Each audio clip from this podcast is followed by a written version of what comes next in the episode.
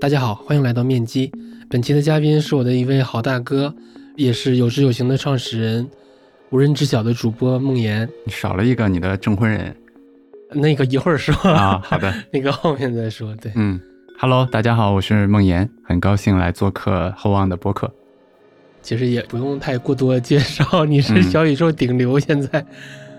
然后我先介绍一下我们这场对话的背景。好，四月二十一号那天，正好我来有志有行的办公室玩嘛。那天我知道你是在经历一些不太好的事儿，嗯，至少在微博上看起来是比较愤怒的，嗯，我不知道这个词合不合适，嗯，合适，嗯。然后那天呢，那我看到你了，我我其实也不太敢跟你说话，但是我也不想劝你，因为我感觉我是不够资格的。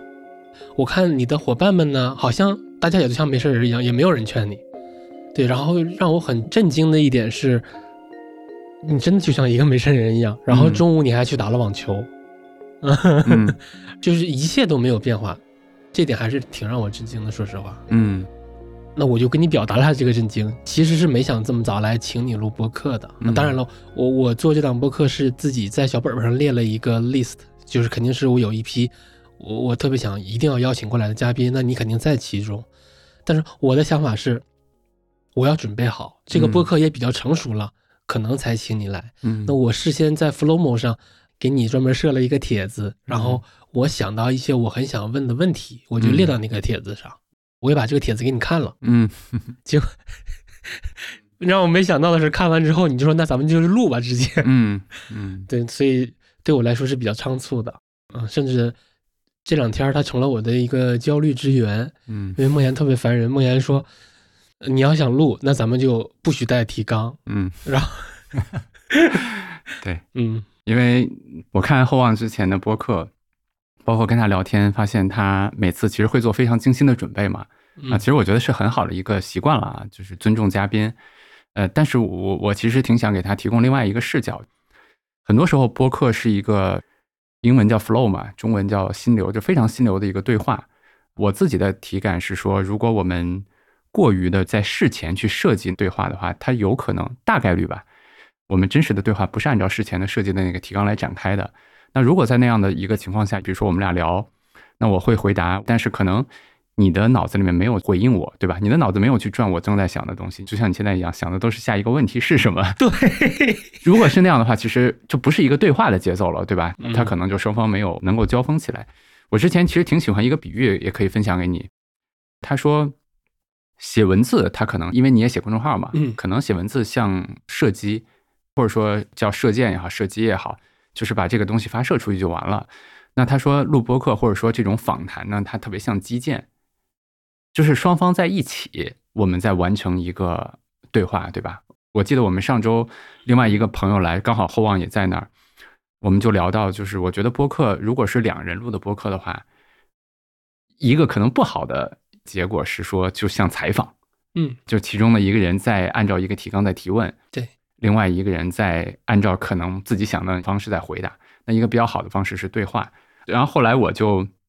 因为可能我这个人比较爱开玩笑嘛，我就跟厚望说：“我说那咱俩就录一期播客吧，但是我就一个条件，你不许列提纲。对，就即使你我知道你肯定忍不住，对吧？你肯定还有，但是我不允许你带进来。对，所以刚才他还带了一张纸，那张纸上大概有 十几个字，我把那张纸摁那儿了，对吧？对，是的。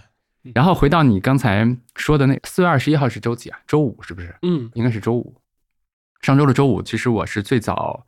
来办公室的，嗯，后来那个金栋来了，就是栋大，他负责我们的数据啊，包括有理有据那块儿。呃，那会儿我在听一些东西，因为我平时喜欢听音乐嘛。然后因为之前两天可能发生了一些事情，所以呢，人是这样的嘛，听音乐就会比较矫情，对吧？然后尤其是你可能有些事情，所以那天早上其实我在我的工位上哭了，而且我没有想到会哭得非常厉害，我觉得把金栋都吓到了，因为他坐在我的斜对面嘛，嗯。但是呢，情绪过去就过去了。我记得我以前，我忘了有没有给你推荐过，就是我非常喜欢的一个冥想导师叫 Joseph Goldstein，他有过一本书嘛，它里面其实在讲人的情绪是非常正常的，嗯，它就像天空的乌云一样，它总会来，对吧？但是它也会过去。然后我从来没有苛责自己说这个人平静，然后什么事儿都记着他。如果你用一把宽的尺子去衡量很多东西的话，你可能确实不太容易受刺激，对吧？但即使是那样，如果有一些刺激你了，我觉得该生气就尽情的生气，然后该哭尽情的哭，这都没有关系。但是后望，你记不记得，就当我们是小孩的时候，比如说我们想吃东西，然后爸妈没有满足，或者说我们尿了拉了，然后这个没有被及时清理，我们也会哭，对不对？对。但是，一旦这个事儿解决了，我吃上东西，或者说给我们换了新鲜的衣服，我们就可以去玩下一个事儿了，尽情的去玩我当前的玩具，或者跟爸爸妈妈开心的去玩，对吧？嗯。你看那个乔布斯经常给推荐一本书嘛，就叫那个《禅者的初心》，英文叫《Beginner's Mind》。然后我能看到两个东西吧。第一个东西是，如果我们能回到小孩的时候，人都有情绪，情绪尽情的来，情绪尽情的走，没有关系。但是我尽量，或者说，我越来越能做到的，就是不被这个情绪去笼罩住。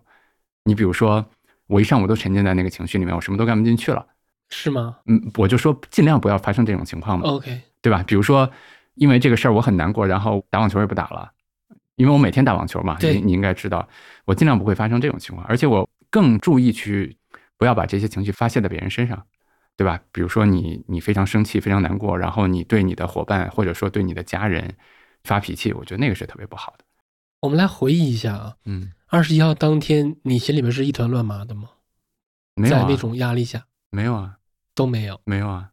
但你还是哭了，对，哭是。所以真实的情况并不是我看到的那么平静。你看到的那会儿是平静的，因为你看到那会儿我已经就过了那个劲儿了，对吧？然后，但是因为那天前一天晚上我没有几乎没有睡觉嘛，我早上六点还发了个微博，所以可能到比如说八点多吧，我到办公室的时候，其实。就自己觉得很委屈、很生气，嗯，那那个情绪，尤其是在音乐的那种感染下，你就会不能自已嘛。但是它过去就过去了。那个时候你会自我攻击吗？为什么要攻击自己？哎，我就特别喜欢这点。嗯嗯，就为什么要攻击自己呢？嗯，因为很多人会这样，比如我。你你比如说你处在我的那种情况，你会攻击自己是吗？嗯，我我不知道怎么形容。我举个例子啊。其实我并没有太喜欢张小雨，嗯，但是我特别羡慕或者特别渴望拥有他的一种特质，嗯，我估计你也会有这种特质，就是张小雨那句话，就是因为我们不一样，所以我们写的书不一样就不一样。这种想法绝对不会出现在我心里边，因为可能你们在顺风期或者经历一些好的事情，你会觉得我配，嗯，但我从来不会这么想，我总是自卑，然后总是觉得我不配。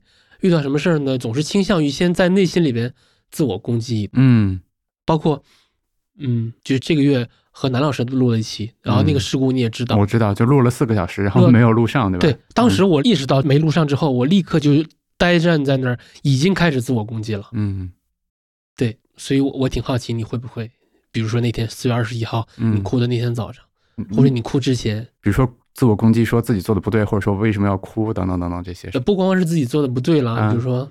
运气不好啊啊，不公啊！因为其实你这一路走来，我知道的挫折就不少了。但你真实经历的肯定是远远要更多的。不会，完全不会。对，就这种品质太棒了。呃，你刚才说的那个过程，其实能让我穿起来后望，就是包括我跟你聊，我为什么想和你录播客。说实话，最近这两天真挺忙的，对吧？然后你也看我改了好几次时间，就是因为我实在是抽不出那个时间。但是我可以在节目里告诉你，我为什么要。和你一起录一个播客，就是因为我想带你体验一下，就是你恐惧的那些东西可能没有那么恐惧。嗯，什么意思呢？我理解你为什么要做那么多的提纲，做那么多的准备，因为你可能怕在播客的过程中冷场，对，或者说问不出好的问题来，这期节目不是一个好的节目，可能对不起我的嘉宾，对吧？等等等等这些东西。对。但是我觉得这些恐惧其实不一定是真的恐惧。困扰你脑海里面的那些东西，它未必是真的。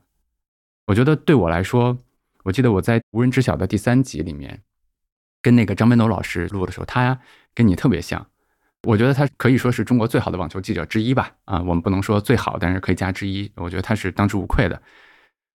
他就说他五十岁了，但是他一直有非常强烈的自我攻击。比如说打球的时候，觉得自己给队友丢脸了；写完东西，觉得自己可能写的不好，或者怎么怎么样。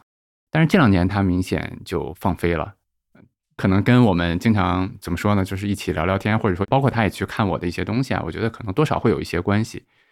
嗯，我想说的就是，我不太知道对我来说，这种我不知道叫他乐观也好，叫他什么也好，是哪来的？是天生的多一些，还是经历的事儿多一些？我觉得可能都有。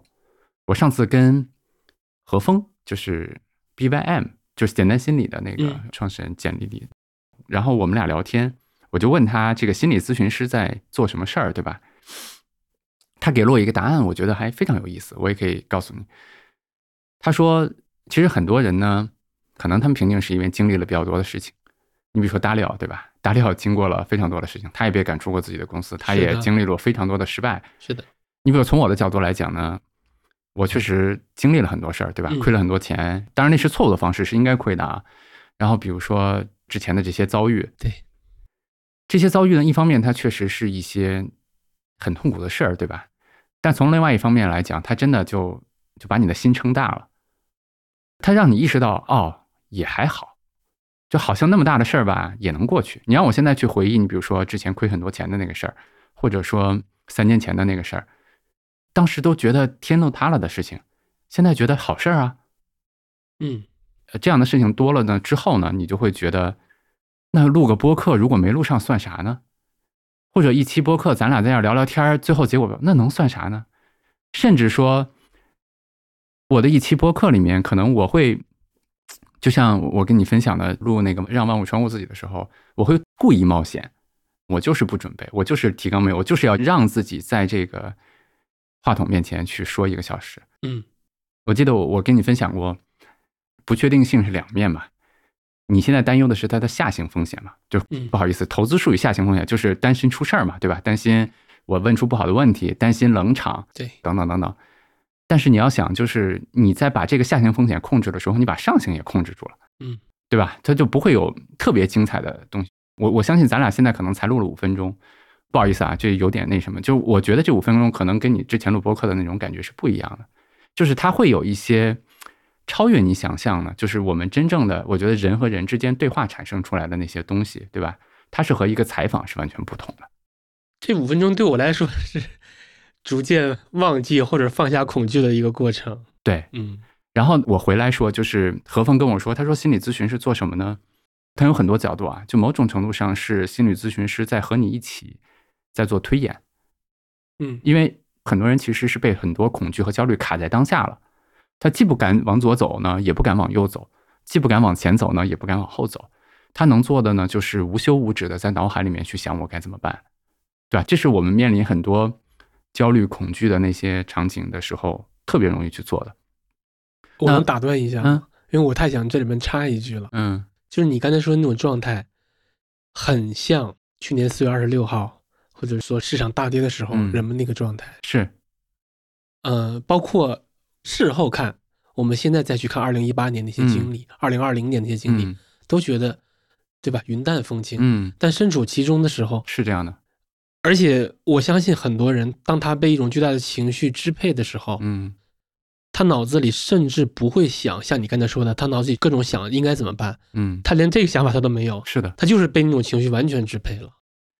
你说的没错，就是我记得我之前分享过一本神经科学的书，我我比较喜欢研究心理学、神经科学这些，我对脑子比较感兴趣。它里面就讲那个，包括杏仁核是最早的嘛，就是人类的恐惧啊那些的来源的地方，对吧？那人类后天进化出来的像前额叶的这一块儿，它给我们带来了记忆，对吧？它给我们带来了推演的能力等等等这些，这些其实极大的帮助我们在原始人的时候提升了我们生存的概率，对吧？它让我们记住。野兽的地方，它让我们知道最近的水源在哪儿，它让我们预警可能的危险在哪儿。但是它也带来了一个问题，就是说我们最近两百年吧，既幸福也不幸。幸福的就是经常分享说，最近两百年，你在 show notes 里面可以放一下那张图，就是人类的创造的财富是可能过去几千年都是平的，对吧？那我们最近最近两百年，它是一个飞速的发展。但是不幸的一点呢，就是我们的人的身体，包括我们的脑子的进化，其实是很慢的。它跟原始人呢。没有太大的区别，这就带来了一个什么问题？就是我们面临的刺激其实要比当时在山洞里面那个哥们儿他要多的太多了。是的，对吧？就是那个哥们儿可能他也有自我攻击，但他没有那么多机会，对对吧？他没有那么多场合去自我攻击。但是现代社会这就太多了，对吧？你比如说录个播客，你自我攻击了，然后这个下跌自我攻击了，嗯，或者回家有一些什么事儿自我攻击，各种各样的刺激太多了。然后，那前额叶帮助我们做的事儿，肯定是说能够帮助我们做很好的计划呀，等等等等这些。但是他的工作方式，就是我们投资里面经常说一个词叫线性外推，对吧？就是根据过去发生的一些情况，或者是我们一些经历，去推演未来可能的情况。这个带来了一个情况就是。他会无休无止的去想未来会怎么样，或者比如说，就像你刚才四月二十六号说的，说这个经济是不是不行了呀？或者说未来是不是一直要这么跌下去啊？等等，包括你去想这个播客可能会录得很差呀，嗯，我都没有提纲，对吧？那然后你脑子里面可能就想得很远去了。那当时冷场了怎么办？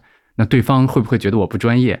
然后甚至以后会不会没有嘉宾再找我了？等等，对，他就会想非常非常多的东西。是的，但我觉得 Joseph 他说过一句话，我非常喜欢，我也送给你，就是。科学告诉我，百分之九十九你脑海里面这些想的都是假的。嗯，你下次就可以试试这句话，就百分之九十九这些都是假的。我昨天跟伙伴分享的时候，我就说，当你向左也不想走，向右也不想走，向前不敢走，向后不敢走，卡在这儿的时候，你脑海里面的那些无休止的东西可能都是假的。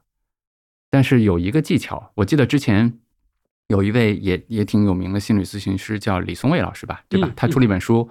百分之五的改变，类似这个标题啊，我没有看，但是我看了一点，我觉得他说的意思一样是这样的，就是你做出一点改变，其实你整个的生活就会有很大的变化，对不对？然后我今天想跟你录播客，就是想跟何峰或者说跟他们说的一样，我们俩就是试一试，击碎你心中的那个恐惧，对吧？至少我们现在可能录了二十分钟了，我觉得还挺好。你如果在一个这个很好的对话里面，他不需要去想着接下来的问题什么，也不会产生什么意外的情况。嗯，下一个问题想好了吗？没有，对，就是因为我太紧张了嘛，所以我漏掉了一个很重要的开场白。其实我对这期节目的预期，嗯，就是我来看心理医生，来找梦妍，梦妍就是那个医生，然后我把这个问诊的过程跟大家公开同步一下。嗯，那这是我对这期博客的预期。嗯。所以我不敢当什么心理医生啊，我觉得那个肯定当不了。但是我觉得我们可以一起去，就像怎么说呢，就是一起去试试这事儿。你说我我最近就越来越觉得，比如说我们的很多老用户，他跟着我们为什么理解了投资，或者说敢于在熊市里面加仓，原因是他没有那么多的恐惧了。当然，一方面是大家在一起的时候不容易害怕嘛，对吧？这是人人都是这样的。我觉得另外一方面就是当大家经历了二零一八年。对吧？我们共同经历了二零一八年的那个下跌，然后再经历了二零二二年的，比如说四月份、十月份，嗯，经历了那些之后，他就觉得哦，还行，对吧？我我记得给你分享一个，哎，这个人名我忘了，他就说，当你对很多事情的反应是回一句哦的时候，说明你的对待世间万物的这种尺子就变宽了，或者说，对吧？我我觉得你可以想想，我觉得非常有意思，就是当很多人说什么，你说哦，嗯，然后当这个下跌的时候，哦，对吧？我觉得都是这样呃，有志有行现在的 slogan 叫什么？现在好像我们就没有 slogan 了。OK，嗯，那这样吧，嗯，我贡献一个，其实你可以帮我选一下今天这期播客的标题。我想了两个，第一个是我们今天要聊的主题，嗯，我起的标题叫“善良的勇气”。嗯，一是我昨天看了你的文章，你的公众号的文章，嗯，大概率那个应该是你首篇十万加。有可能哈，好惭愧是吧？写了这么久也没写出来。那我还没有过。嗯，对，这是第一个标题。嗯，第二个标题是我给有知有行想的一个 slogan，然后我觉得也很适合今天的标题，就是我们一起去经历。嗯，挺好的，挺好的。我我我很喜欢。对我们录完，你可以给我一个答案，就是你选哪个，咱就用哪个当当这期播客的标题。对，可以啊。对，其实我今天很想聊的一个主题就是勇气。嗯嗯，可能。跟大家想象的不一样啊，就是其实生活中的勇气还挺，还我觉得还挺细微的。就比如说，你今天不让我用准备提纲，嗯，真的，我这两天骑车啊溜达，满脑子都在打副稿，嗯，我猜到了，嗯，其实你的所有播客我都听过，嗯，那按照你的话语体系，就是我去坦然的去接受所有的可能性，嗯，然后。可能大家会把这种状态称为平静，嗯，但我意识到，你真的敢去接受的话，是需要相当的勇气的。其实没那么难，好吧？就是呃，但跨出这一步真的，对我，我觉得它是一步一步的。嗯，你比如说，对我来说，第一次、第二次录播课的时候，我也会紧张，因为人是这样嘛。对于你完全陌生的东西，对于那些非常非常大的不确定性，你肯定是恐惧的。但是相对来说呢，我可能比较乐观。相对来说啊，然后相对来说呢，我比较愿意冒险。就是这个特质，它来自于各个方面，对吧？我刚才说的投资上，我刚才说的创业上，你经历了很多事儿之后，你会发现，哦，就是就是冒险的那一面带来的那个事情呢。第一，你比如说对我来说亏钱，对我来说某些遭遇，当时我就觉得那么大的事情，但事后看来，第一它没什么，第二，我觉得更重要的是，事后看来你发现这些事儿是好事儿。嗯，真的。嗯，昨天季老师他就是老 K 嘛。他看到我写了一些东西，后来他就跟我说，他就说：“梦妍，他说我比你年长很多啊，我送你一句话，就是除了生死都是好事儿，对吧？”我记得另外一个读者留言，我觉得也挺好的。他说：“要么是个好事儿，要么是个好故事。”你能明白他说的意思吗？我明白，对吧？我我我觉得这些其实他都告诉我们的是没关系，对吧？当你生活中没关系的事儿多了之后，你自然就会。觉得还行，我试试吧。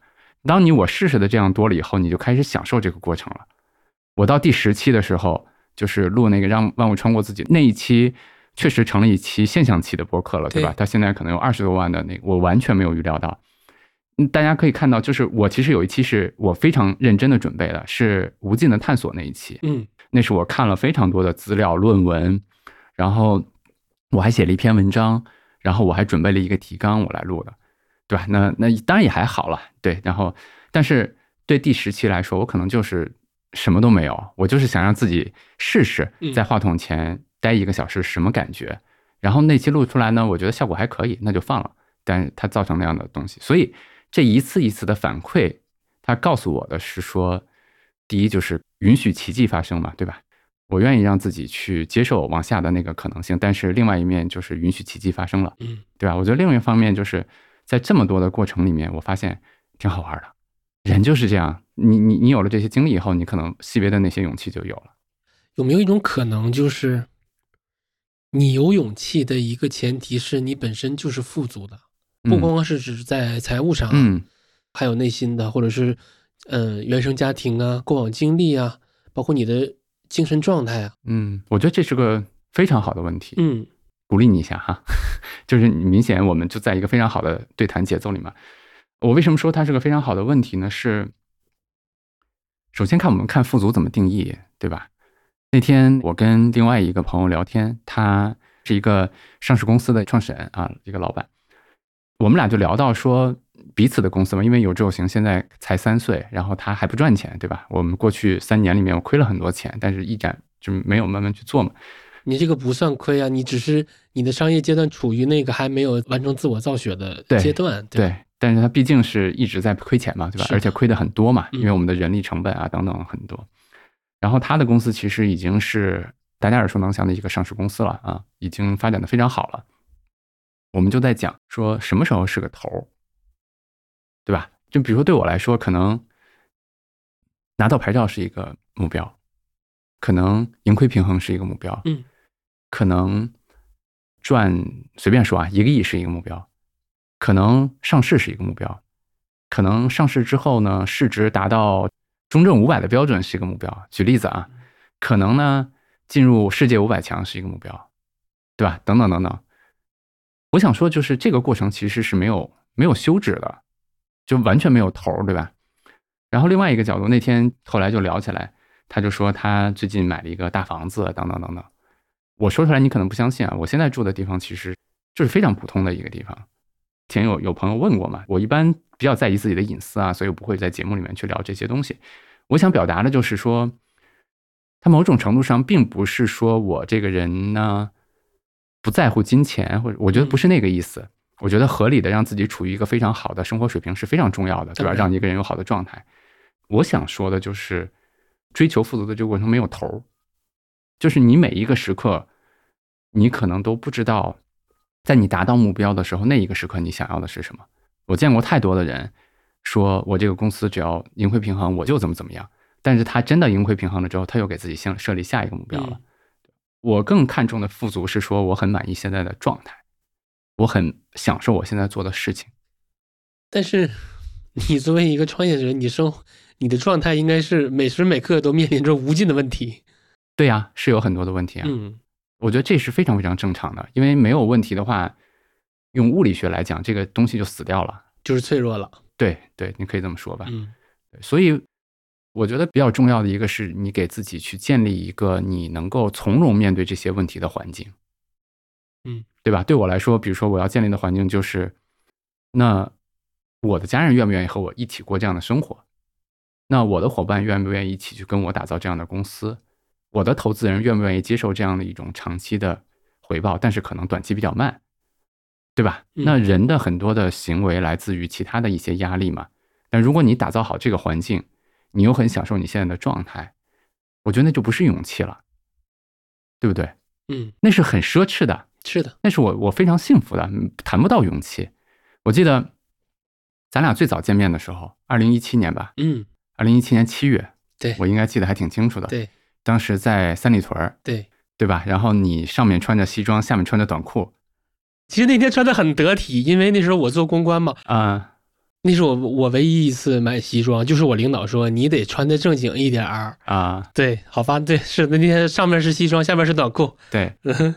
哎呀，这个想想真的是那会儿我还没有开始写公众号，对对吧？就是我记得你教了我怎么写公众号，别说了，残酷残酷，怎么写东西，对吧？因为我前两天呃送给厚望一本投资第一课，我记得我写的赠言就是 是你教会我写东西的，开玩笑了。然后我现在其实挺想问你的，就是我觉得你从当时甚至相当长的一段时间里面，你对我所做的事情是没有那么的相信的。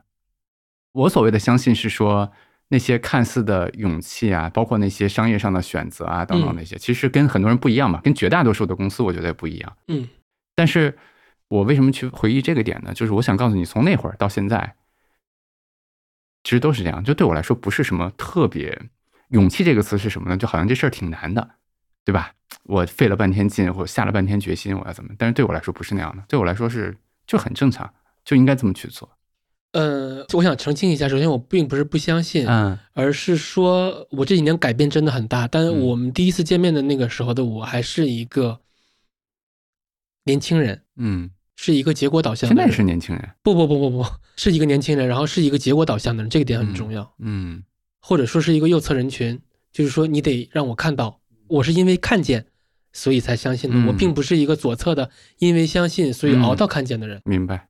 然后我是一个很结果导向的人，就是如果一个人拿了现在抖音那些割韭菜的课很爱说他拿到了一个大结果，对那个时候的我是会更看重明白那个大结大结果，然后我会忽略他过程是否正义啊，是否舒服啊，嗯，这些并不是占很高的权重。明白，对，那是那个时候的我，所以那时候我并不是不信你，嗯，对。现在呢？现在就完全不一样了，因为经过过去那这三年。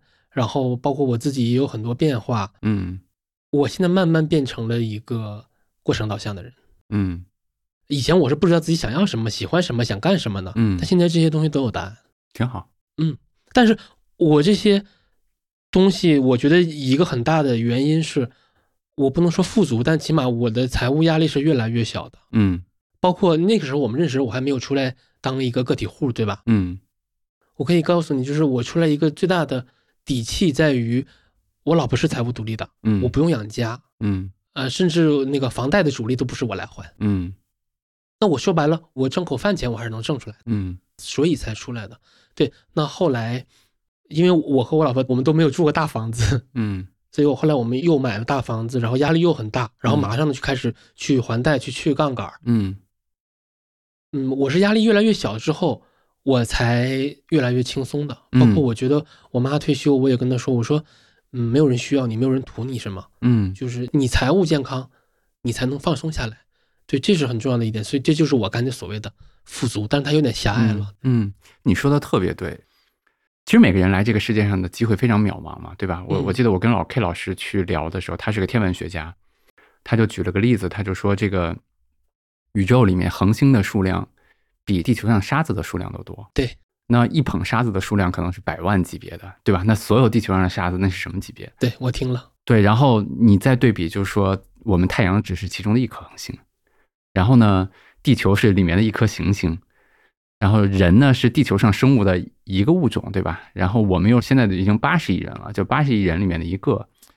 就你从那个角度来讲，他给我一个感觉就是人真的好珍贵啊，对吧？就此时此刻，我们能够在这个世界上能坐到这儿聊聊天儿，我觉得特别珍贵。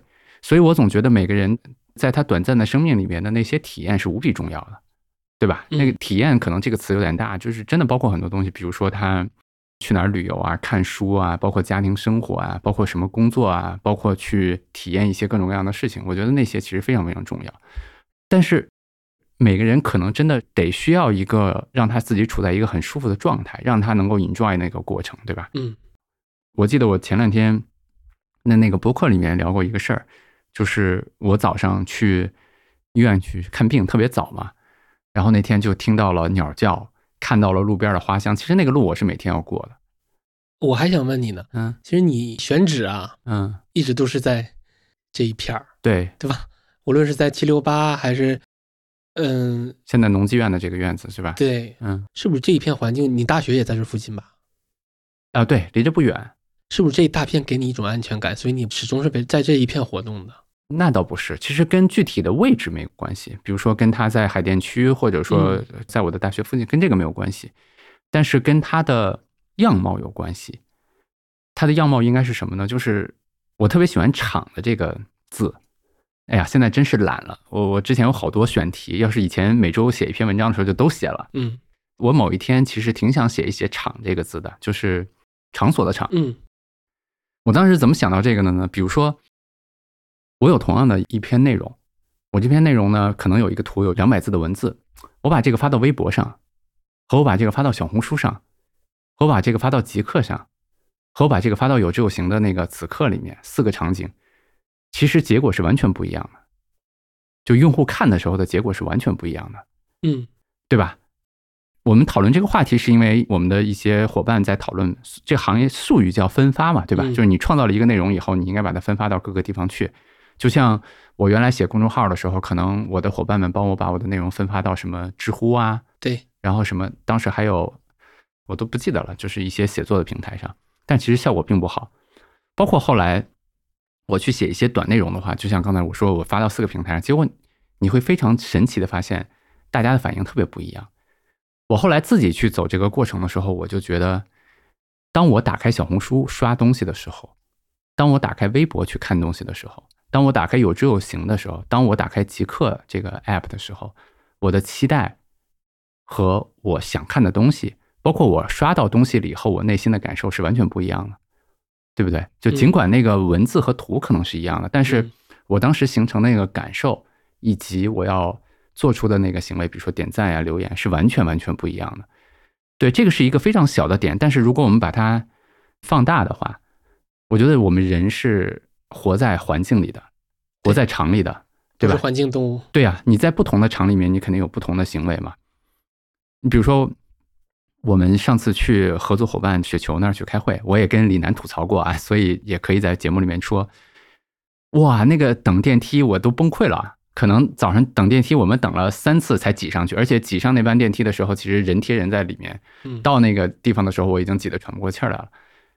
我觉得，如果是那样的一个状态，当我坐到那儿准备工作的时候，可能我已经不处于一个能够去创造的状态了，对我得让自己缓半天或者怎么样。我深刻理解。不是说写字楼就不好，而是说它有非常好的地方。但是我只是想说，它与我想去打造的一个工作环境不太一样。我更想打造的一个环境是一个场，这个场是你比如说，这个院子里面有特别大的操场，对吧？嗯绿化也很好，对吧？你能看到，然后花呀、树啊。我希望的就是，当我每天经过长长的这个林荫道走到办公室的时候，当我步行上三楼的时候，当我到包括有这型办公室的装修非常简单，但是我觉得很舒适，对不对？当我穿过这一切坐到那儿的时候，我觉得我是一个非常松弛、非常放松的状态。我觉得这些状态才有利于让我们去做出比较好的选择，无论是我们写文章也好，嗯录播课也好，甚至无论我们跟用户就在执行对话里面去回答问题也好，我觉得它非常微妙啊，我我可能很难解释，但是我觉得它和一个局促的一个工作状态，大家能的那种感觉是完全不一样的。我可以给你分享一下，就是如果你算一个心理医生的话，嗯你是我看的第二个心理医生。嗯，然后我第一次看心理医生是疫情的第一个月，嗯就我整个人已经垮掉了，就不行了。嗯嗯，然后我我又不会哭，呃，有个朋友就说：“那你去看心理医生吧。嗯”啊，他是一个给腾讯的员工做心理医生的，就像驻场的那种。明白。反正唠唠了什么我完全忘了，唠了两个小时。那有两个结论，就我至今深刻的记着。第一个结论，他说：“嗯，你得多恨自己才这么作践自己。”嗯，这是他对我的评价。嗯，然后第二句话，他他说他让我记着，就是没有什么事比自己舒服更重要。嗯嗯，对，因为我之前是把自己很放到后面的。嗯，公众号的更新，嗯，写知识星球，嗯，还房贷。赚钱这些都比我呃要重要的多，嗯，然后二零二二年，嗯，是那那时候我真的害怕了，就是我也是在微信上问过你嘛，我说我脑鸣，然后这个脑鸣还有一个背景，就是我爸因为很严重的精神问题住院了嘛，嗯，那个时候我是真的害怕了，然后我才想开始有有意识的说，我关照一下我自己。那怎么关照呢？就我也不知道，然后我就站在书架上，嗯，我发现，嗯，其实书架里边有好多本答案，嗯，然后那些答案呢，都是你送过来的书，嗯，什么清醒的活，嗯，洞见鼹鼠，那你不在那个状态的时候，其实之前是不看的，对吧？就是你你因为你你送书就送两类嘛，嗯，第一类就是你很喜欢的公司，偏传记类的，嗯，第二类其实就是这些偏关照神叨叨的类的，对，就是神叨叨的，嗯。然后呢，你神叨叨的那一本，我从来都没有拆过封，嗯，我只看就是传记那一类的。那刻我真的感觉很奇妙，就是那天晚上我那个房间很暗，然后我有两排书架，嗯，我那时候又很害怕，然后我就站在那个书架前面，我就发现清醒的火，东姐有好多本答案，甚至那个塑料的包装皮我都没打开过，嗯，这么说有点对不起你，对，然后我我想到了，然后我就把那些书都看了，嗯嗯。包括你的播客我也都听过，所以我是真的拿你当了一个心理医生的。嗯，然后我也真的很感谢你，就是在我最需要帮助的时候，呃，你跟我说脑鸣不是正常的。嗯，对。所以有的时候人需要机缘嘛。是的，我记得我看那个《被讨厌的勇气》里面，因为我这么多年可能做的事情，大家都说在做投资者教育嘛，但其实我不是在做教育，真的不是在做教育。我觉得没有人可以被教育，也没有人应该被教育，每个人都是独一无二的，对吧？我记得《被讨厌的勇气》里面，岸见一郎他就借青年和哲人的对话里面说：“其实我们只能把马牵到河边，但是没有办法把马的脑袋摁到河里面去喝水，对吧？”嗯。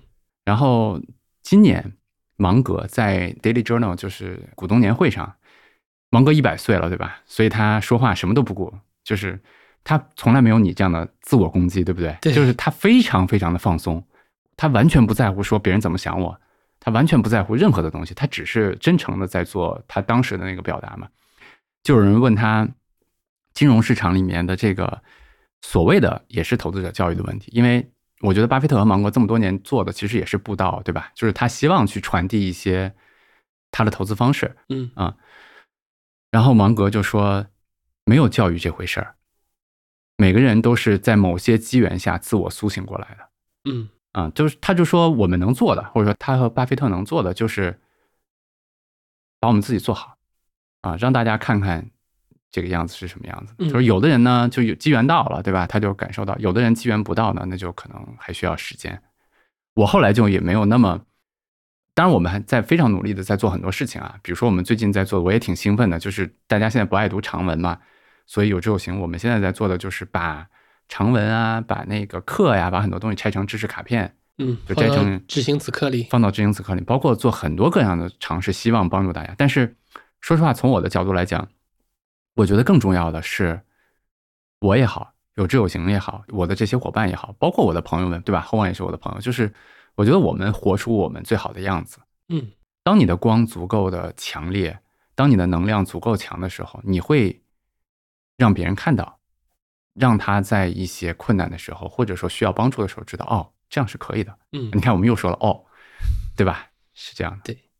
然后长文肯定是高门槛的嘛，无论是你的能力门槛还是心理门槛，就你看长文之前，你就已经感受到那种压力了。是的。你把它拆成短的，它只是形式上更友好了，但是它依然不够。对。所以说，呃，如果真的想走进人们的内心，嗯，这也是我给你们起的那个 slogan 的原因，就是。真的需要大家再去经历一次，甚至你经历了一次，嗯，走过了一轮周期，你也不一定能相信那一套假大空的、看起来无比正确的废话。当然，对，所以我觉得是个非常好的标题，是的，给你点个赞。你看，说实话啊，后啊，嗯就是我今天跟你录这个播客，对我来讲，它的意义就是我跟你一起去经历一场没有提纲的播客。我告诉你，没有那么恐惧。嗯，我觉得你经历完了，你就知道没事儿哦，就还可以。对，以后你也就放松了，对吧？嗯然后我还挺想，嗯呃，就是刚刚那个事儿是很感谢你的嘛。嗯然后我看那些书的时候，突然发现我的好多烦恼，嗯好多折磨过我很久的东西，其实在书里都有答案。嗯。然后我前阵子看那个林鹏老师，他的一个标签就是他喜欢去做复盘。嗯而林鹏老师也说过一句话，就是，呃，你别想那么多啊，别自己在那琢磨，你的那些投研，你的那些烦恼，嗯其实都有公司经历过，你去复盘就好了，答案那些公司都会告诉你，也都写在书里。是对，我给你分享一个我昨天跟那个伙伴聊的，我觉得跟他说的不同角度，但是是一个意思。包括我给你的建议也是别琢磨了，就不用去打那么多副稿，不用去做那么多的准备。就是当然适当的了解嘉宾啊，这些功课肯定是我们要做的，对不对？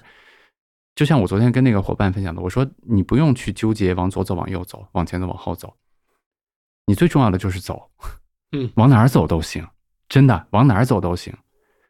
只要你走出一步，你的身边的那些微妙的变化就会产生，它就会带来新的可能性，带来新的变量，对吧？就是我经常说，就世界就会展开一点点。就是只有你在困在当地的时候，脑子里面想的时候，其实是最没有帮助的。嗯我很喜欢一个商业教练，他叫 Bill Campbell，就是比尔·坎贝尔。我觉得你有空可以看看这个人啊，他是我的英文叫 role model 吧，中文怎么翻译？就是希望成为的人。他去世的时候，苹果的官网变成黑色的了，把他的照片放在了首页。酷，第二个呢，他是 Google、苹果、Facebook 就等等很多公司的顾问，就甚至是对头的公司的顾问，对吧？嗯第三呢，是他去世的时候的葬礼上，半个硅谷的打引号的大佬，就是这些人就都去了。第四个呢是乔布斯要给他很多的股票，他一分都没有要。我我觉得这是一个我非常非常喜欢的人，就他，我非常喜欢他说的一句话，就是头衔只能让你成为管理者，但是追随你的人让你成为一个领导者。就是领导者在英文叫 leader 嘛，对吧？然后管理者叫 manager 嘛。我觉得他俩是非常非常不一样。你比如说，对于我来说，CEO 只是我的一个 title，对吧？这个 title 可能只是一个管理者，但是有多少人愿意跟追随你，愿意跟着你，这是决定你是不是一个 leader，是不是一个你叫他领导者也好，叫他领袖也好，对吧？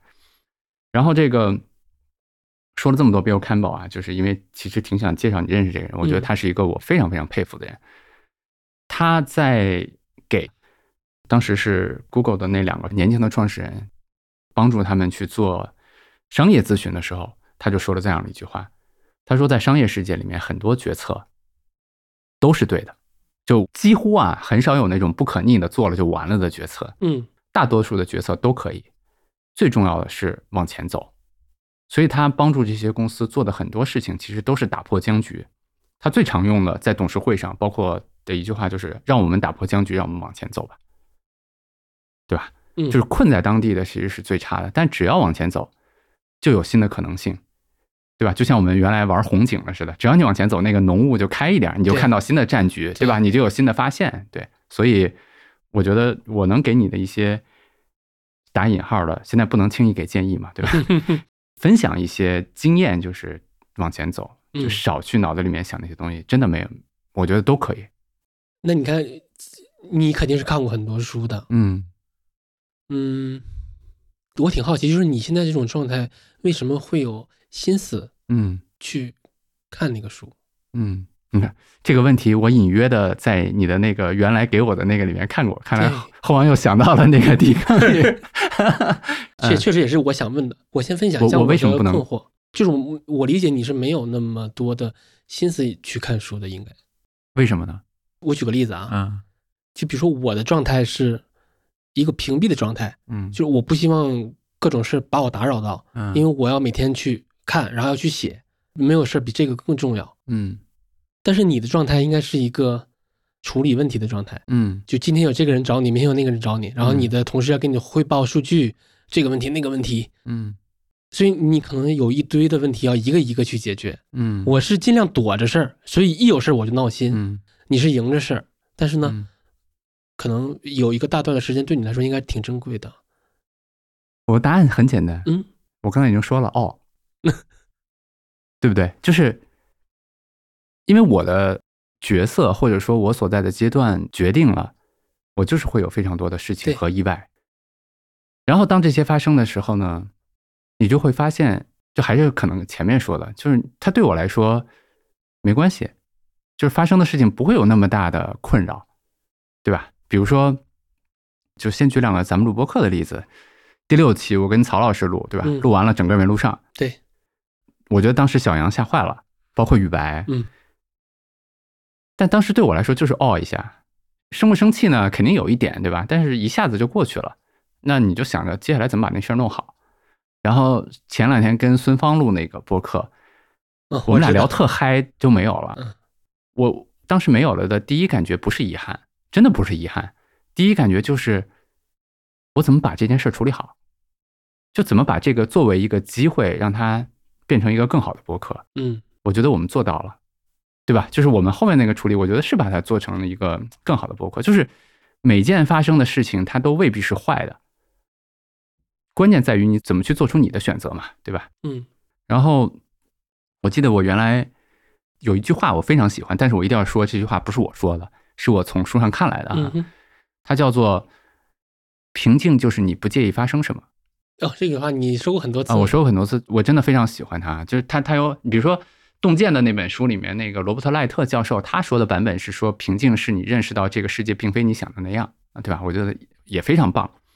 这句话的版本是说，平静是你不介意发生什么。我给你举个例子啊，嗯非常好玩的例子。我有一个好朋友，嗯、是我很在乎的一个朋友，所以呢，我跟他，比如说有的时候微信发个信息啊，还会在乎的。比如说我发了信息他没回啊，哦我给你发微信也是这样。啊，是吧？对。某一天我发现，我好像没那么在乎了，就是没那么在乎的意思，不是说我不 care 这个人了，嗯不是说他不是我的好朋友，不是的，而是说他回不回，他什么时候回，他怎么回，对我来说都不那么重要了。嗯，我能从这件小事上看到我自己的变化，就是用你刚才的话说，就是我更富足了。这个富足不是说我特别有钱，我特别厉害，我不用任何人什么什么，不是这个意思，而是说我自己觉得我处在一个很好的状态。那我也知道别人有各种各样的情况，对吧？他不回信息有各种各样的情况，有各种各样的可能性。我接受这些可能性，同时我也接受，万一我言语冒犯了他，我们怎么怎么样的一些结果。你当这些都接受了，你就是 all 了，你就是不介意发生什么，你就不会嗯产生情绪的波澜了，对吧？我我举这两个非常小的例子，我觉得就可以回答你的问题。就是工作中大量可能在你看来是问题的，它在我这儿都不会产生什么，就我就一个 all 就完了，就它只是信息，这些信息呢，你就把它当成信息去处理就好了。那这些是你处理了一个又一个问题之后修炼出来的吗？我觉得他肯定跟我经历过事儿多有关系，嗯对吧？前两天微博上有一位老师，他给我写了一段留言，哎，我觉得写的特别好，呃，我后来还加了一下他。他说：“孟老师，就是你经历了那么多的事情，虽然不好，但是这些事情给你生命带来的宽度、厚度，是你自己没有办法想象的。”我非常赞同他说的啊，那些东西一定给我身上带来了一些东西，对吧？就这些是财富嘛。我觉得另外一方面就是，我总在想，就是我们每个人应该进入一个正循环，就像你一样，就像你录播课一样。嗯，如果对这个播客来讲，拿着提纲是你原来的一种方式，那你现在尝试了，发现哦，没有提纲我们可以录得很好。你看我们现在都快录了一个小时了，嗯挺好的呀，对吧？你下次可能就少准备一点。当你少准备了一点的时候，你和你的下一个嘉宾在聊的时候，发现也挺好。你再下一次的时候，你就会又进一步，对吧？那我觉得对我来说，就是我的工作生活都是这样，就是我可能一步一步去试探那个不确定性的边缘和怎么去和他相处。我就发现，哦，我这个我能接受，那我再往远一点，走到再往远一点，我觉得，哦，也还行。就它就是这样的一个过程。啊，对，然后这又是开头太紧张，嗯又忘了一段。嗯，没事，你忘了你就说嘛。现在现在补一下，嗯其实就挺想感谢你的。嗯然后我是想通过这段让你意识到，嗯，可能比如说有志有行很在乎对用户好嘛，嗯，但很多时候你们的坚持啊，或者是偏执啊，嗯他未必看到很多回应，嗯因为不给你们留言，沉默的的人才是大多数。嗯。嗯，但是我只是想用我这个个体的例子，让你感受到，很多时候其实大家会被深刻影响的。嗯。就比如说，我出来，我特别讨厌“创业”这个词儿啊，可能跟你们嗯一样，我也有一些内容词汇上的洁癖。嗯。就我出来当个体户之后，嗯。其实你怎么走都行，我也也有很多条路，嗯。到底是怎么对待读者，嗯，到底要用哪些方式赚钱，嗯嗯，其实还挺受你们影响的，嗯而且受影响的程度是越来越大的。然后你看，其实我们俩深度交流，可能我估计不会超过三次，包算上这次的话。如果是今天这样的话，应该不超过。对，嗯但很多时候，我其实一直在远远看着你们。嗯就这种观察，其实对我会产生，就我自己写内容，因为我也写泛理财的嘛，嗯就会产生很多的，无论是选题方向的啊，还是价值观，尤其是价值观上的啊、嗯变现方式上的，都会有很多影响。嗯就比如说，呃，无论是保险啊、基金啊、股票啊，我都没有找很多家，基本上就是一类就只选了一家。这么做其实非常不科学，因为嗯你是会容易被道德风险暴击的。嗯但我依然是那么选的。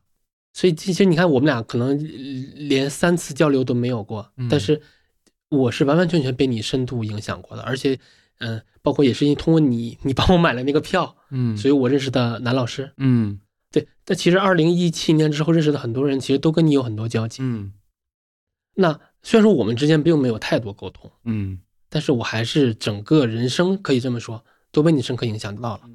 所以说，我相信你们也会同样的作用于很多嗯那些沉默的用户，但嗯他真的是被潜移默化的改变掉。嗯，对，对，谢谢猴王。我我觉得在，呃，在我一个就是相对来说能量没有那么高的时候，听到这个，我其实还是非常开心的啊。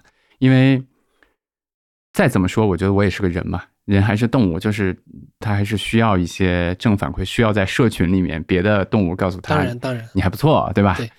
所以，对，就听到其实非常非常温暖吧。嗯我觉得我自己其实越来越会觉得我处在一个很幸福的状态。啊、还是刚才说的，就是他并不是说我有多少钱，对他肯定不会来住多大的房子，对吧？然后或者说这个公司有多少人，然后有多少商业收入，嗯。然后你在行业里面有多大的名气，完全不在这些。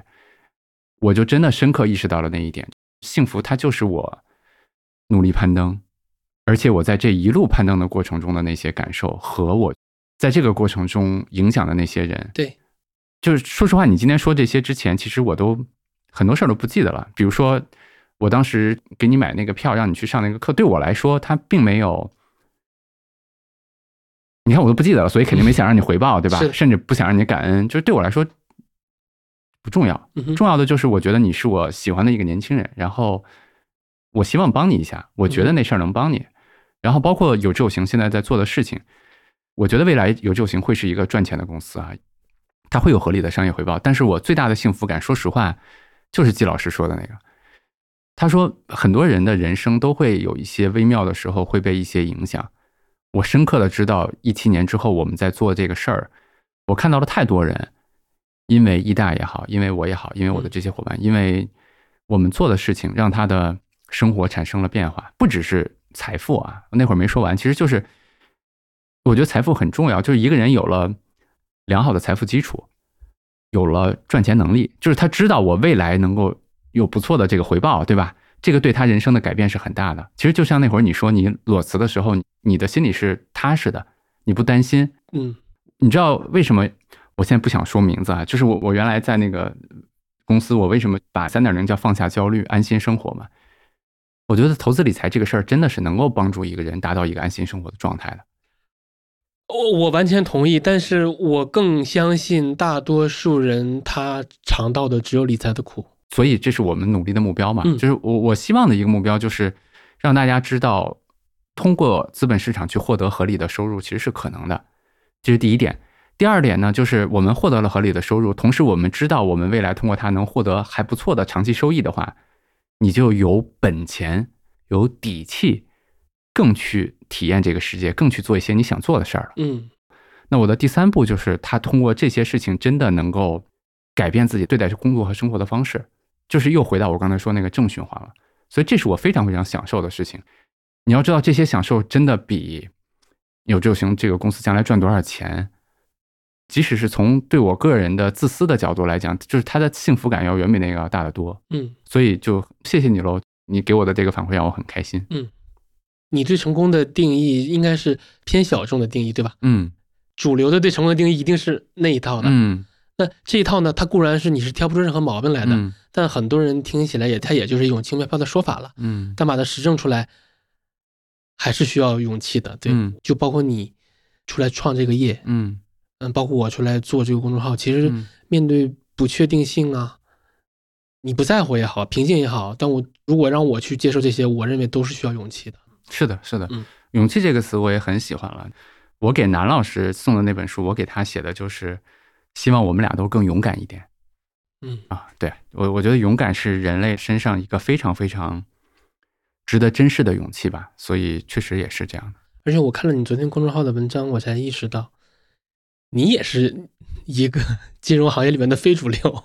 就无论是你的想做的事儿，嗯，还是那一套逻辑，其实都是区别于主流的。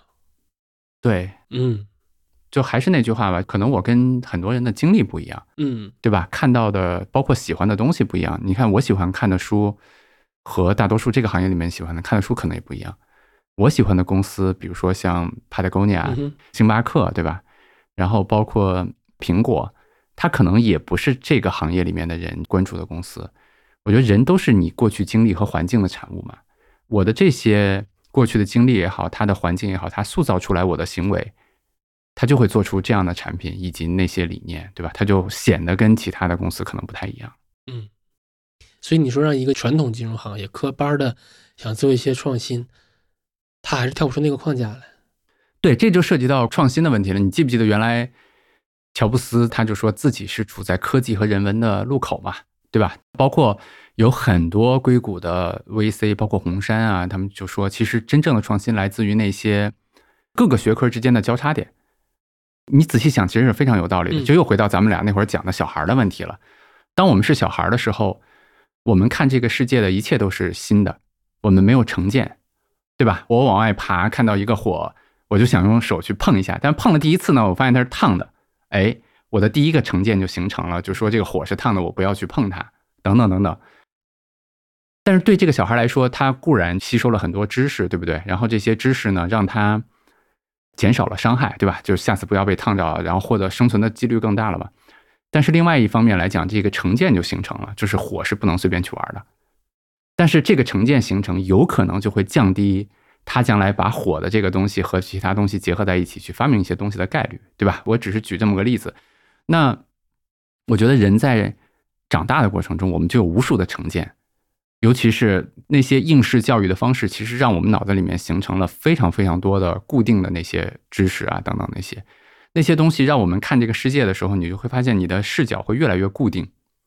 就你看很多东西的时候，你越来越会觉得，哎，它应该就是那样子。然后说到我在这个行业里面的创新，我觉得无论是我在做财帮子，还是上一家公司，还是说我现在在做有周星，我觉得非常大的一个不同，其实就是刚才说的，我是一个打引号某种程度上非常跨界的人。你比如说，我做过工程师，工程师训练你的可能是一些逻辑性的思维，然后呢，某种程度上用老六就是读库的六哥，他说是个文艺青年，对吧？嗯因为我喜欢看电影，喜欢看书，喜欢听音乐，那这些给你的品味，某种程度上去塑造了这个东西。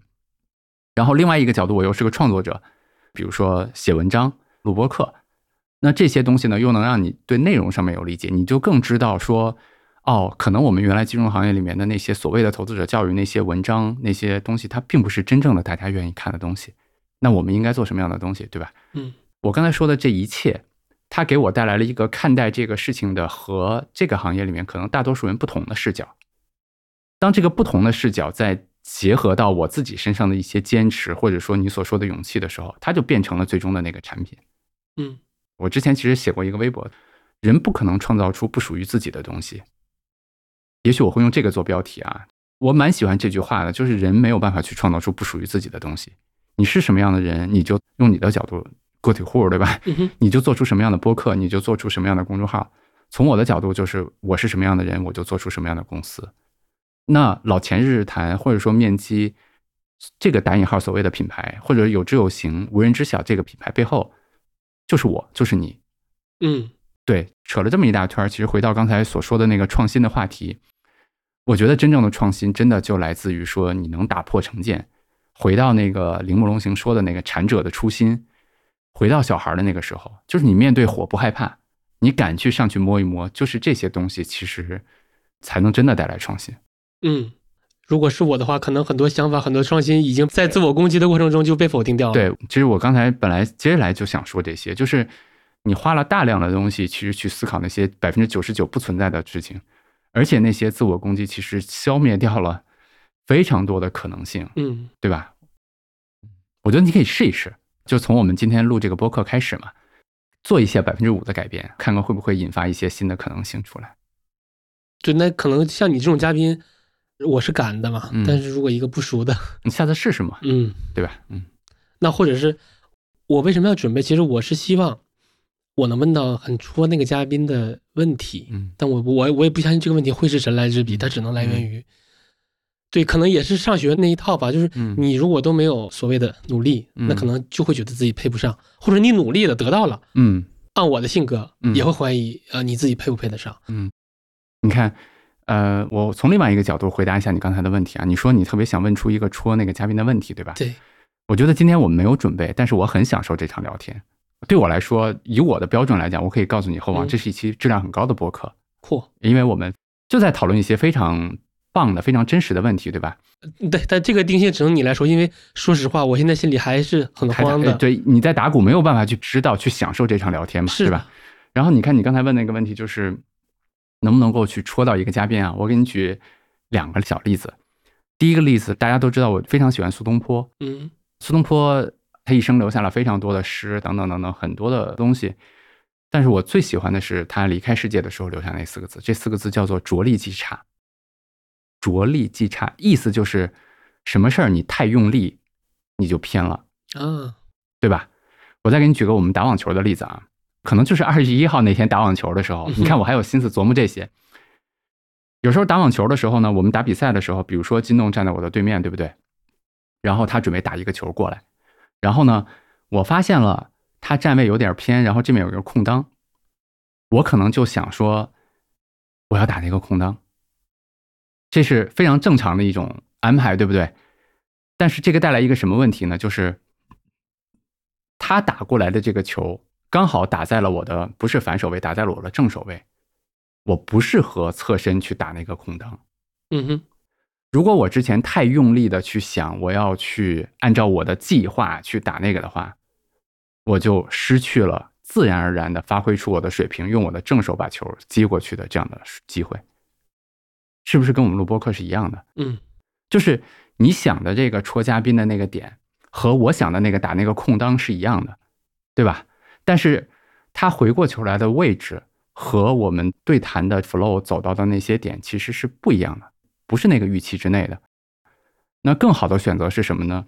我观察到他那有个空档，对我来说就是个信息，但是我不是像就刚才苏东坡说不着力一定要把球打到那儿去，它就是个信息而已。那么我吸收了这些信息，我的身体会做出正常的反应，所以他的球打过来的时候，不管打在哪儿，我都用我的身体，用我的直觉告诉我，无论是我打那个空档，还是我就打回他的正手位，还是我去吊一个网前小球都可以。你相信自己的身体，让他给出你正确的答案。嗯，包括我们去录播课的时候，你相信我们俩的直觉会在这里面形成一个非常好的一个东西出来，对不对？嗯，就我这想法是，反正有你带我。其实那天咱们俩想到这样去录播课的时候，你最近在研究 Chat GPT 是不是？看过吗？我我被他搞得很焦虑啊。嗯，你看你又焦虑了，我就我就被他搞得很兴奋。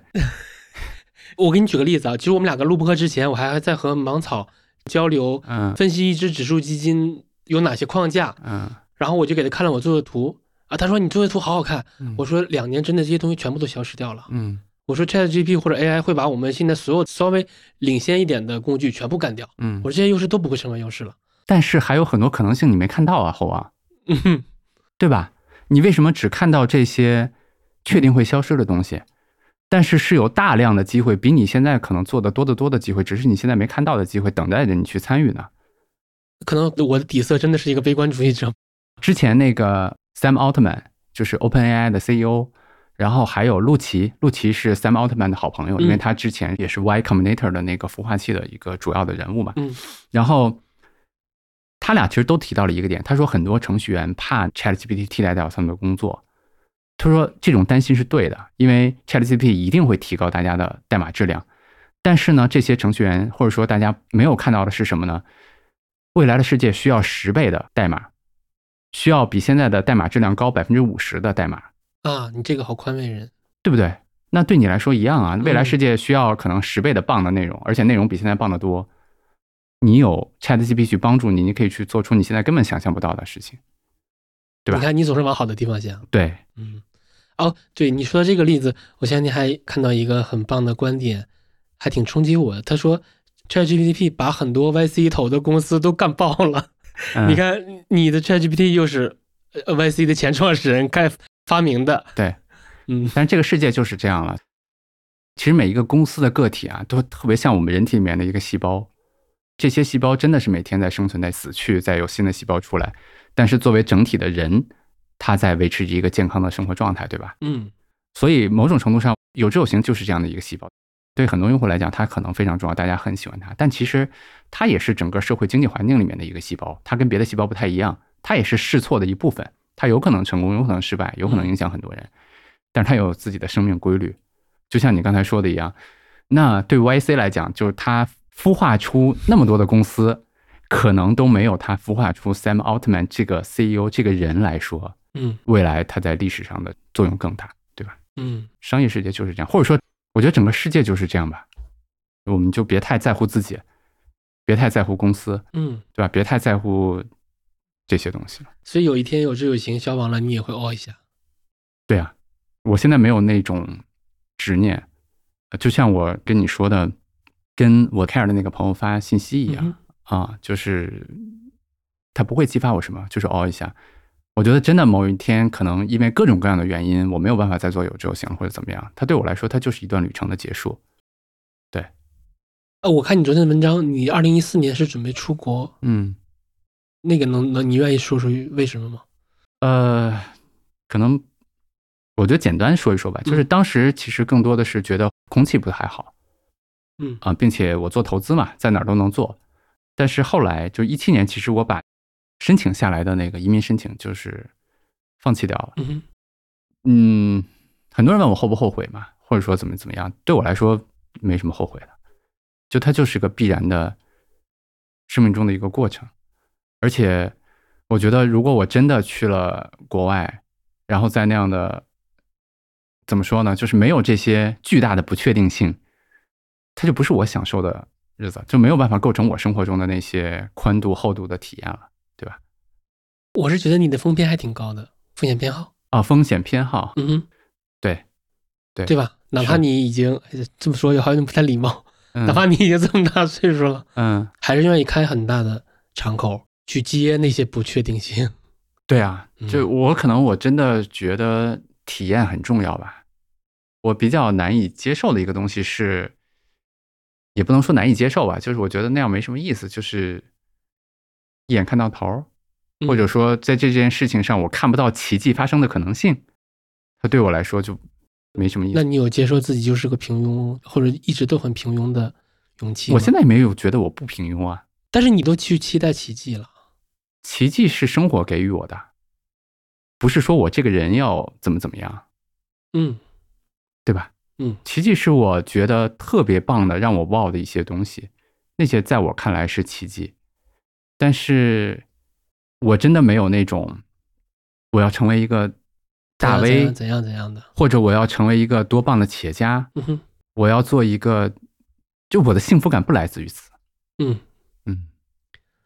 哎，我们来说说就是有志有行的用户吧，嗯。因为我我挺想知道这是什么样的一群人，因为嗯，如果你说用户主义的公司，嗯现在我脑子里边能想到三个，嗯一个是未来，你在那个未来的 APP 里边你是可以随时找到李斌的嘛，嗯嗯，一个是阿那亚，嗯就是我后来才知道，就是它的绝大部分用户都是北京的这群人。嗯阿那亚也深刻意识到，我服务的其实就是这批北京的人。嗯无论是我后来开其其他的项目，在海南或者在开山的那个楼盘，嗯，它其实都是服务北京这帮人。对，那未来其实也是，明白。那有日有行其实也是，它的可能那个 Y 就是说我可以牺牲效率，提高成本，但是我一定要不惜代价地去服务好我想服务的那一批百分之一。嗯它的表现形式是，比如说安那亚的楼盘都是老业主带新业主买，嗯呃，未来汽车的车的销量也很大一部分来自于老带新。嗯那其实我也能在很多地方看到有志有行的老用户，嗯去，对吧？问你们自来水也好啊，嗯或者搜考怎么说？嗯但是可能像比如说用户主义，其实它服务的都是那个百分之一。嗯但我相信对有知有行他想做这个来说，百分之一肯定是不够的，它有点小了。嗯，但我很想听听你觉得，嗯，有知有行的那百分之一的用户大概是什么样的？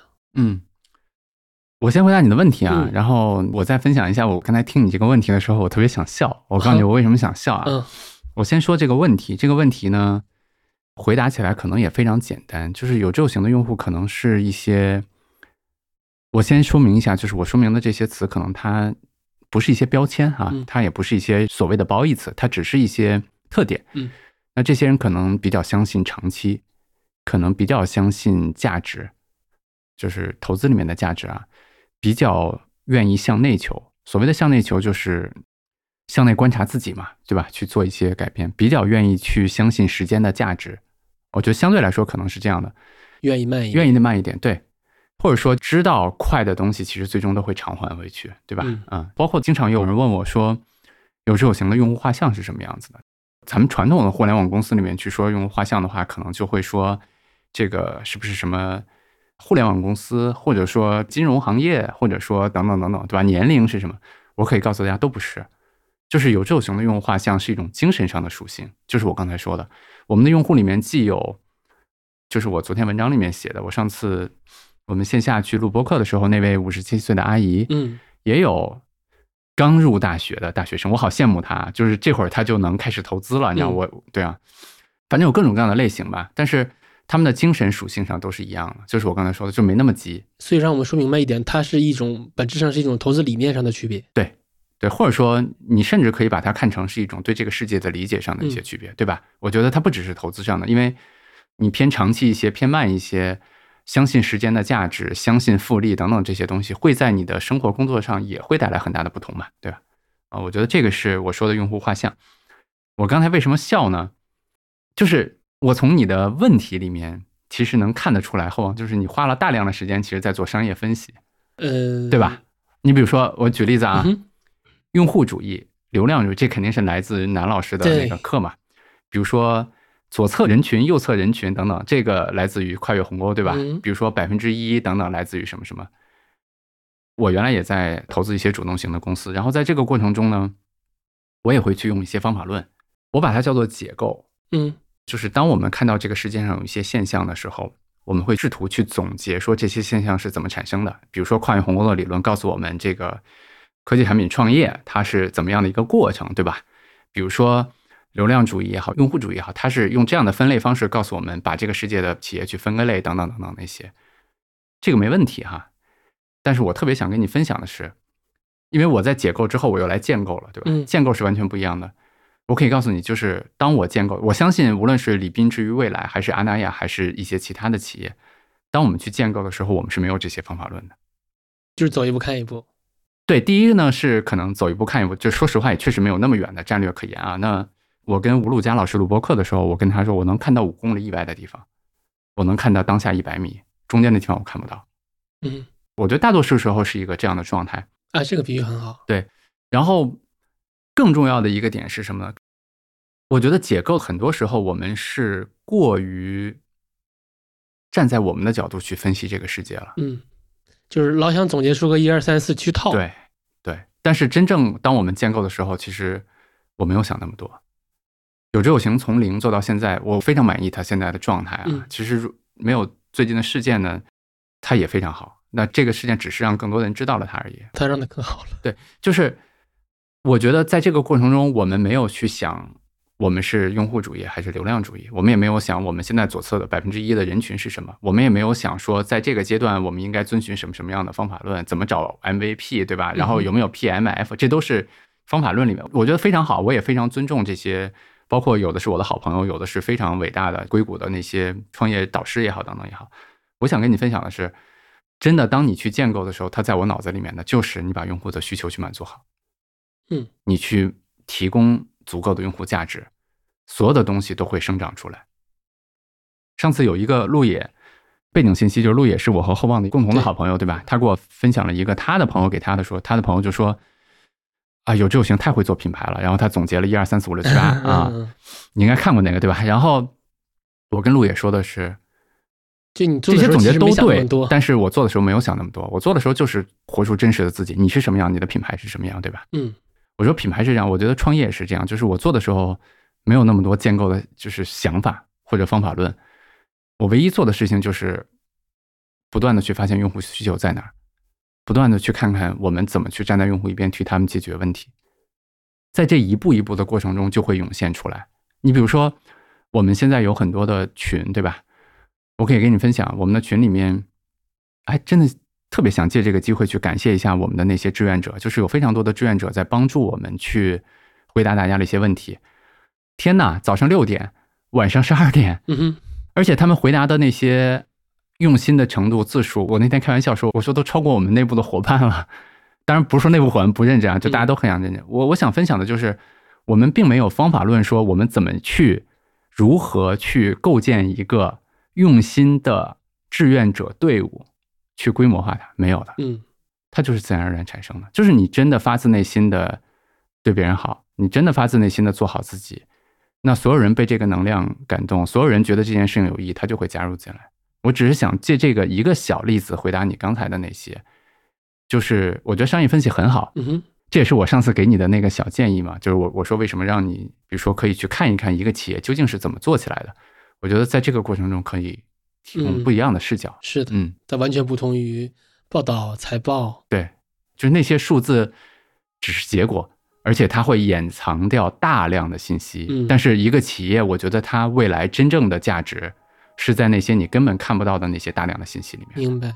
嗯嗯，就这种颗粒度，可能是你实地调研也未必能捕捉到的。对怎么样？今天是不是对这期播客？嗯，放放下很多焦虑。嗯所以我我觉得很开心吧，就是我们一起嗯去经历了这样一期播客的录制，对吧？然后对我来讲，我也很开心，因为除了我们一起去过了这么一事儿之外，我觉得反正最近也挺烦的。然后我在这儿聊聊天儿，可能我就忘掉很多东西，嗯对吧？嗯，就是说出来都会舒服一些。对啊，对啊。那那个标题你选哪个？呃，我可能会选我们一起经历吧。嗯，啊，我觉得那个是一个蛮好的标题。希望能有这个荣幸，它能成为有志有行的 slogan。好，嗯，看缘分。好，谢谢梦妍，好，嗯谢谢厚望，拜拜。拜拜。